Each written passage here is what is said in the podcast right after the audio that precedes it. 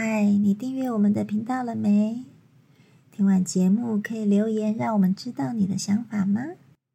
您的支持是我们很重要的动力。有空时也请我们喝杯咖啡，吃个罐罐哦。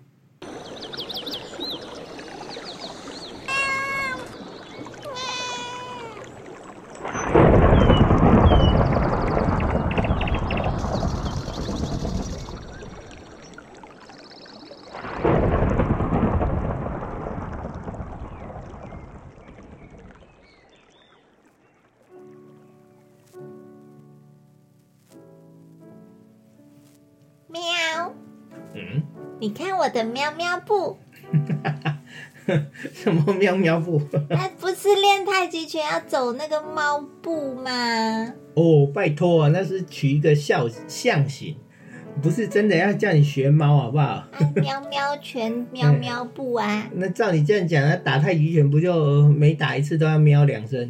喵喵，你有帮帮忙？不要闹了，好不好？它为什么叫猫步？那就是一个象形，学猫的样子，猫走轻灵，它走路不是没声音吗？对，猫咪走路好好看哦。对，很轻灵。那我们打太极拳也是这样，比较轻灵一点，这种概念，而不是叫你学猫动、猫叫，拜托，真是够了。那我们练太极一开始都是要走这个吗？嗯，还是我可以直接练套路？哦，这么说好了，练太极拳，嗯，看你用什么，想要从哪一个方向入门。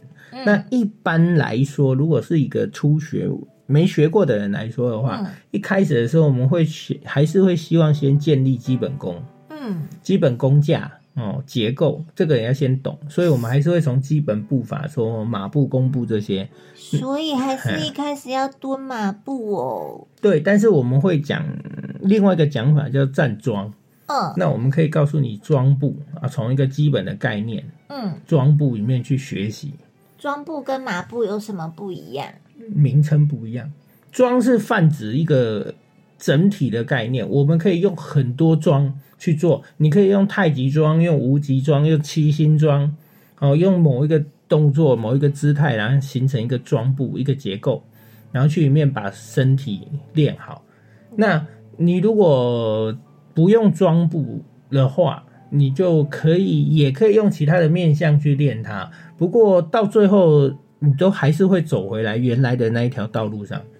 那你刚刚说的那几个桩，它有什么不一样？嗯，无极桩哦，无极桩、太极桩，它的光外之形态就有点差别啊。那那因为形态站差直，挺挺的那个是什么？无极桩啊，那太极大概是这样啊。太太极桩，太极桩就是有一个对立项，都可以讲做太极桩。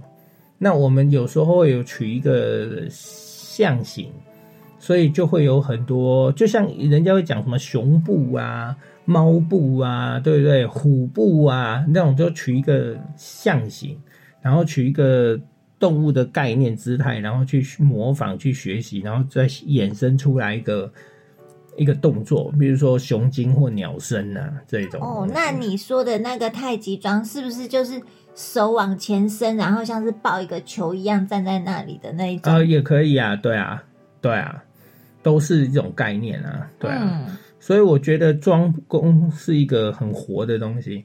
当然，我们桩上会分为静跟动。嗯，静桩就是摆一个姿势，然后你就停在那里，就像一棵树。对，就摆在那里，然后你就站桩，然后去体会身体的变化。嗯，那个就是静桩啊。动桩呢，它就会带着身体的运动、律动、律动去改变。那猫哦，步就算动桩吗？对对对，你可以这么说，在行动中的桩步，嗯，对，就是这样。会走路的树。那成精了，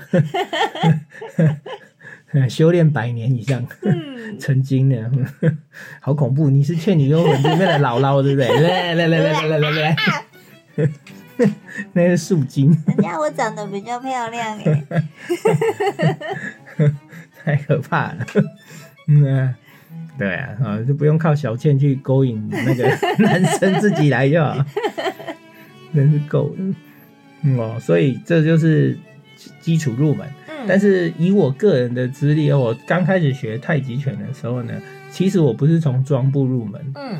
嗯，我老师给我的反而是以少林的硬功、硬桩、硬硬架哦，比如说弓马步那种大的姿态先打基础，嗯。然后接触太极的时候，他一开始先给我用推手的模式，嗯。先告诉我在攻防里面告诉我说太极是个什么样的概念。当我去体会的时候呢，再回来嗯。有概念之后，他再把我拉回来，然后就去练套路、练装步，哦，这样整个是反的耶。换个角度切入啦。因为可能你的那个时候的年纪、那个时候的感受，他要让你去引起你的兴趣、嗯引起你的感受，那你才会想要去练它。对啊，叫小朋友当一棵树站在那里，好像应该站不了两天就跑掉了。嗯哼，呃两天呢，十分钟就不玩了。哦，所以这个这个就是因材施教，还有就是因时因地的变化。所以其实没有像人家讲的一定的入门的顺序，一定要从呃站桩啊，然后练什么练什么，然后最后才能练推手啊，练兵器什么什么，对不对？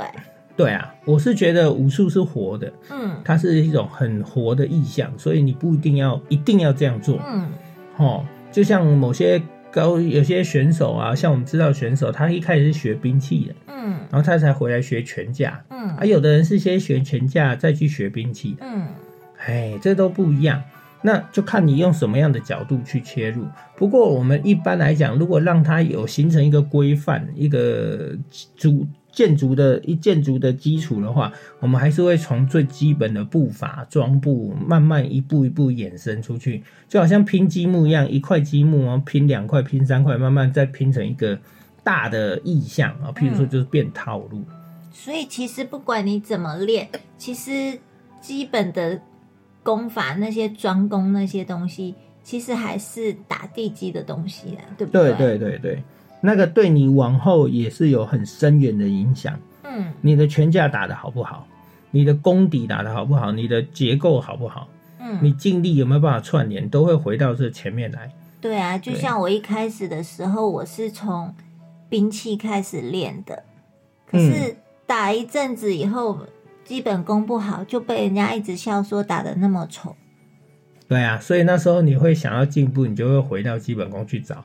当你练好基本功之后，你再回去练那一套兵器，你就发现，哎，整个表现出来的形态就不同了。对，所以那个时候就比较甘愿去、去练基本功。其实，其实武术哈、练这种东西，其实你真的要练功，要练出功来，都一定要比较辛苦啊。嗯，哎，是要吃苦啦，要要经历一个磨练的过程。但是我觉得你没有目标的时候，你就一直要求说啊，小朋友要吃苦啊，或者说你入门就是要很很辛苦的扎工。其实我觉得很多人反而会避而远之。所以我才说要因材施教。嗯有的人想比较多，你就让他，他希望他不是死背死记的状态，他需要导引开想。你如果导引他开开念他，他懂了，嗯他自然而然会去做，他产生兴趣，他你不用招呼他，他自己就会去做了。嗯他自己就会去练了。那有的人就是他比较被动，比较笨拙一点，你就变成说好，我告诉你今天的功课是什么，就这样练。他也很甘愿啊，好，嗯那我就这样练，他也不会去多做多的想法嗯哦。所以我觉得是因材施教，你不能说哎一定要这样。当然我们会会整理出来，整理出来一个训练的模式，嗯对，但是我不觉得说这个训练模式一定会适合每一个人。有时候老师们，老师是有是有经验的，应该能够在这个中间过程看看怎么样去调整给这个学生，嗯给这个 A 学生，给这个 B 学生，他怎么样去学，让他赶快进步，让他产生兴趣。呃，而不能说我就是这样这一套死方法，你一定要这样哦。哎，明明他已经会。明明他已经会跑了，你就跟他讲不行，你一定要用爬的。嗯，那那他很痛苦啊。对啊，所以其实其实，在外面一般在教拳的时候，老师规定的那些那些课程的进度，基本上应该是说，适合大部分的人这么这么练，对不对？当然是这样啊。对，就是那个是他在带团体的时候比较好带，然后就是哎，我们从基本的，再慢慢进到下一阶，再进到下一阶，这样子，嗯对不对？嗯嗯。对，所以我觉得，就像因材施教这种概念，所以如果你今天是接触整个像我们一般看到大团体一起练习的话，那你就照他的节奏嘛，嗯。照他原给你的模式，就这样慢慢的一步一步跟着做嘛。可是如果你今天是比较好学的人，比较、哦比较会想的人，嗯。哦，或像你这种问题一大堆的人，喂，那你你搞不好你就不适合在团体，你会越打越多问号，你搞不好你会想要知道答案，你主动会要求答案的人，那你就可以去私底下找老师，那就比较可能就比较适合一对一的家教，嗯他针对你的状况去带，那那那时候呢，你进步会非常的快嗯啊，对，所以要去找。那有的老师他也不适合家教，他可能我没办法教你那么仔细，对，问那么多问题干嘛？练就对了。他讲不出来，还不要问我那么多，我懒得跟你解释。我最怕这种老师。可是有时候也会觉得，觉得如果你你你程度不到的时候，我现在跟你解释这么多，你会越解释越糊涂，那干脆对啦，有的时。候是真的，因为学生听不懂，所以老师越讲，学生其实是会越迷糊。对，可是你如果让学生带着一堆问号去练的时候，其实我觉得要能够坚持练下去，我觉得基本上那个机会是很渺茫的。对啊，所以就是我就说，因材施教有什么样的方法变化，那你就用用什么样的方式嘛。啊，这个学生他是你去观察，如果说他一开始进来都是团体进来，可是练练练练练，你会发现说，哎，一阵子之后你会发现，这个学生他是可教之才，或者是说他特别有心，那他会另外另外花时间来跟你学习，嗯然后甚至他就可以变成一对一的家教对的那种模模式去教他。有时候老师就会特别多指点他一些其他的东西。嗯那有些人就会觉得说啊，不用啦，我我觉得这样压力很大呢，嗯干脆就是团体了，你就面对所有人，我就慢慢学就好，那也可以。嗯反正只要你有心，慢慢练都会到到达那个彼岸的，都会都会达到一个一定的水平的。对啊，所以其实严格来讲，其实我们练太极也好，练什么也好，入门的方式其实百百种啊，对不对？当然啦，有没有很多一定要模式怎么样啦，但是大部分我们整理出来哦，一些嗯经验的累积的话，我们可以安排一系列的教学课程，然后我们从基础应该做什么，第一堂课要干嘛，第二堂课要干嘛，这是可以排出来的。嗯好、这可以通用所有的人。但是在这个过程中，假设然后第一堂、第三堂到了第十堂，发现说，哎，有些学生他适合怎么样的教法，那可能就是在这个地方看是不是能够互相配合，再做一个协调。所以其实我觉得，就是不管你一开始你是怎么入的门，像老师从推手开始，像我从兵器开始，不管你从什么开始，反正你不管怎么练，你到最后你的基本功都是一定要练到扎实。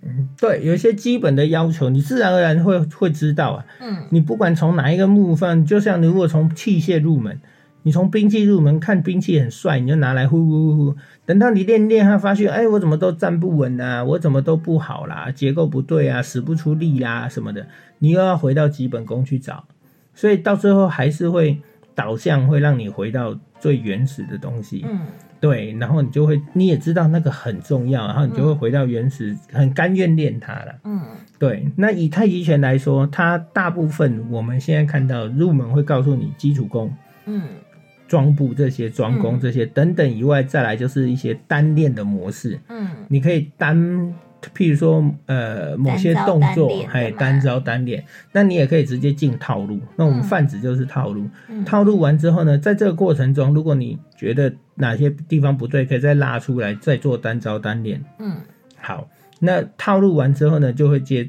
推手。嗯推手呢，就是太极拳的体，就是太极拳的用。嗯那我们就会开始哎、去感受到哎太极拳的理论是什么，然后怎么样去实践在我们应用上。嗯好，在身体上。那到了一个程度，程度够的时候呢，从推手这边就可以开始往外分支，变成更高阶的散手，嗯散手就会告诉你他怎么打、怎么用、怎么在实战中怎么用。嗯对，因为推手算是一种训练模式，嗯，它还不算实战，对不对？对，它是也不能这样讲，只是说它的着重面是在训练你自身的听进理理论理论到到实践这一块。嗯那散手呢，就是当你前面的功底有了之后呢，你就会往散手的部分就是散打，然后万一我去去外面真的遇到状况的时候，对方绝对不会照本宣科的打进来。第一招第一式，哎，对他一定是乱打或者怎么样打，你会有很多突发状况，很多模式。那散打就是训练另外一个层次，让你能够去接底应战。像张无忌一样。然后，当然你也可以直接从推手之后你就跳器械，嗯去器械的话，然后你就可以回来再拳到拳架，再到散打里面。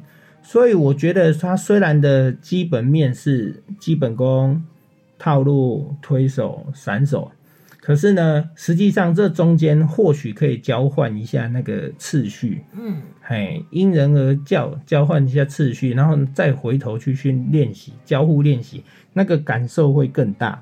嗯，就是从你自己有兴趣的地方入手，对，对然后你就会很怎么练，你怎么辛苦，你都练得很甘愿。